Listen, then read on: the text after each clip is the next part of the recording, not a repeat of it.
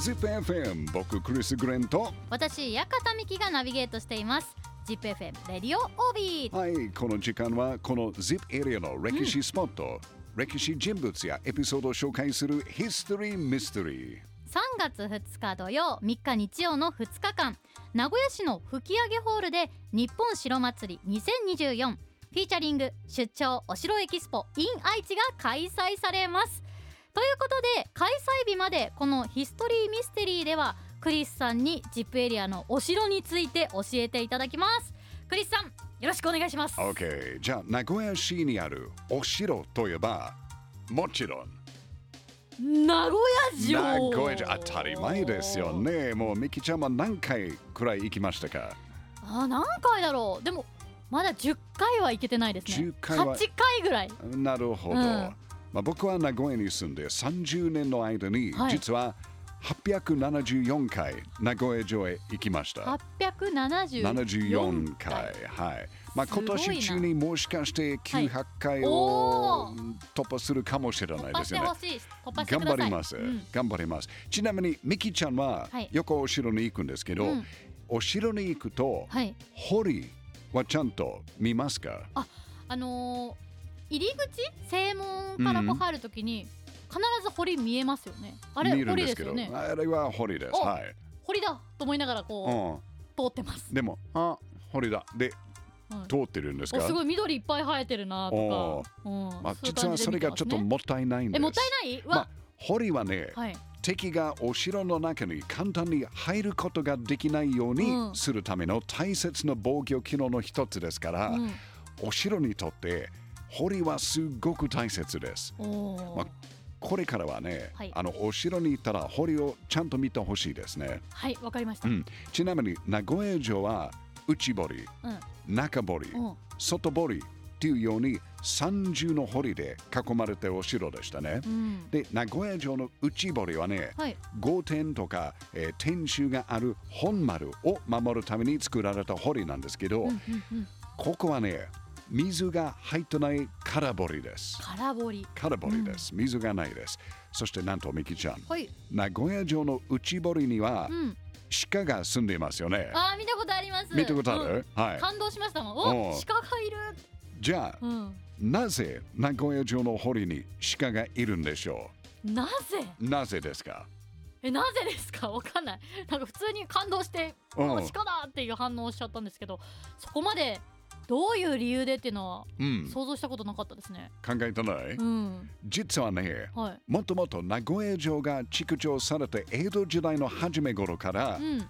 殿様のペットとして鹿が飼われていたと言われてます。あそうなんですね。はい。ちゃんと記録にも残っている。うん。でちなみに今いる鹿はね、はい。江戸時代からの鹿の子孫ではないんですね、うんうんうん。戦後に他の場所から来た鹿だそうですけど、なんか1970年代にははい。50匹以上の鹿鹿がいました。そんなにいっぱい。はい。50匹50匹の鹿だってまた景色変わりそうですよね、うん。違うんですよね、うん。はい。ただ今は残念ながら2匹しかしか残ってないんです。へえはい名古屋城の鹿はねうん、可愛いからですから、うん。じゃなくて、名古屋城の大切な歴史のストーリーを伝えるためにも、まあ、元気でいてほしいと思いますね。続いて、名古屋城の中堀です。はい。ここはね、北と西が水堀、南と東が空堀になってます。それまあまあ珍しいですね。で、ここの水堀は幅がおよそ50メートル以上ありますから、はい。もう簡単に渡ることはできないし、で堀の外から、はい。例えば敵が火の銃を撃っても、うん。城内にはまあ届きませんって言わないけど、まあ、50メートル以上にその火の銃の弾の影響がちょっと弱くなっているですよね。確かに。距離が結構離れてると威力がどんどんこう落ちてそうきますよね。そうそうそうそうそういう状態ですね。ということはまあ完璧にお城を守っている素晴らしい堀ですよね。計画的だ。はい、うん。そして名古屋城の一番外にある外堀。お。見たことある？多分見たことあるけど実際にどこが外堀っていうのはしっかり認識してないですね、おお、まあ、ここはね東西およそ1.4キロ、うん。南北およそ1.6キロ名古屋城のぐるっと囲んでましたね、であんまりまあ気づくないかもしれないけど今も外堀のほとんどが残ってますね。おーすごい。久用通り公園の北側にある外堀通りがありますね、うんうんうんうん。その沿いに一番わかりやすい部分が残ってますねこれぜひ見てほしいです。はい。結構幅はもう30メートルぐらいで、えー深さがだいたい12から15メートルぐらい。おかなりいい堀です。ーいい堀。いい堀です。ナイス堀。ナイス堀です。ちなみに名古屋城の外堀の中には、はい。48年前まで電車が走っていました。あーそれ以前クリスさんがお話ししててあもしかしてだいぶ前に行ったかもしれない、えー驚きました、うん。うん。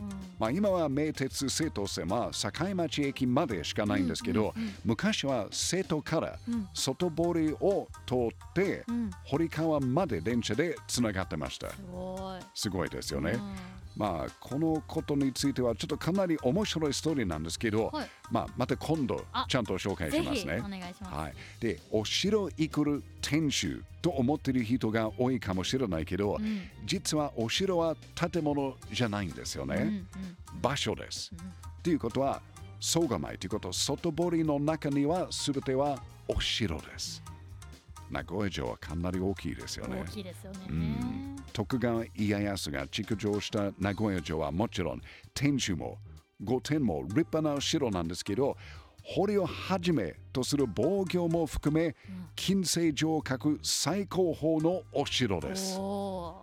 かっこいいですねかっこいいですよね。ぜひ名古屋城を全体的に見て、うん名古屋城の素晴らしさを感じてほしいですね。はいやっぱり ZIP エリアの歴史って面白いですね。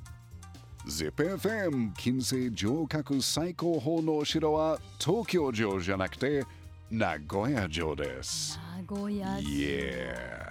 もう必ずと言っていいほど、うん名古屋城のグッズだったり、あは。名古屋城をモチーフにしたものってうん。見ますもんたまに見るんですよね。えもう名古屋駅行ったら絶対お土産コーナーにもあるじゃないですか、まだちょっと少ないと思ってる。もっとたくさん欲しいですよね。ねまあそのクイーンに戻りますけどブライアン・メイもね、おー名古屋城に行かれてましたからねご案内したかった本当に。いやでも今週もいろんなうん。色堀についても堀について深くも話していただけたのでそれも大切。勉強になりましたはい。クリスさんうんありがとうございました、どうもどうもどうも。ヒストリーミステリーの放送は ZIPFM ポッドキャストでも配信しています ZIPFM ウェブサイトから ZIPFM ポッドキャストのバナーをクリックしてぜひ聞いてくださいね。さて3月2日土曜3日日曜の2日間日本城祭り2024フィーチャリング出張お城エキスポ in 愛知が名古屋市の吹上ホールで開催されます。全国のお城の情報やグッズが集まるブース愛知県のお城の魅力を紹介するパネル展。お城のスペシャリストによるトークショーのほか各地の武将隊マスコットが登場するステージ。学芸員によるディープなお城話が聞けるセミナーワークショップ。話題の戦国位置情報ゲーム信長の野望出陣コラボ企画もあります。3月3日日曜はトークショーのゲストとしてクリスさんも参加します。はい。また今日取り上げた名古屋城の情報は愛知のお城観光推進協議会のブースでも紹介されます。うん3月2日土曜3日日曜に名古屋市の吹上ホールで開催される日本城祭り2024ぜひ足を運んでみてくださいね。遊びに来てくださいね。はヒストリーミステリー来週もお楽しみに。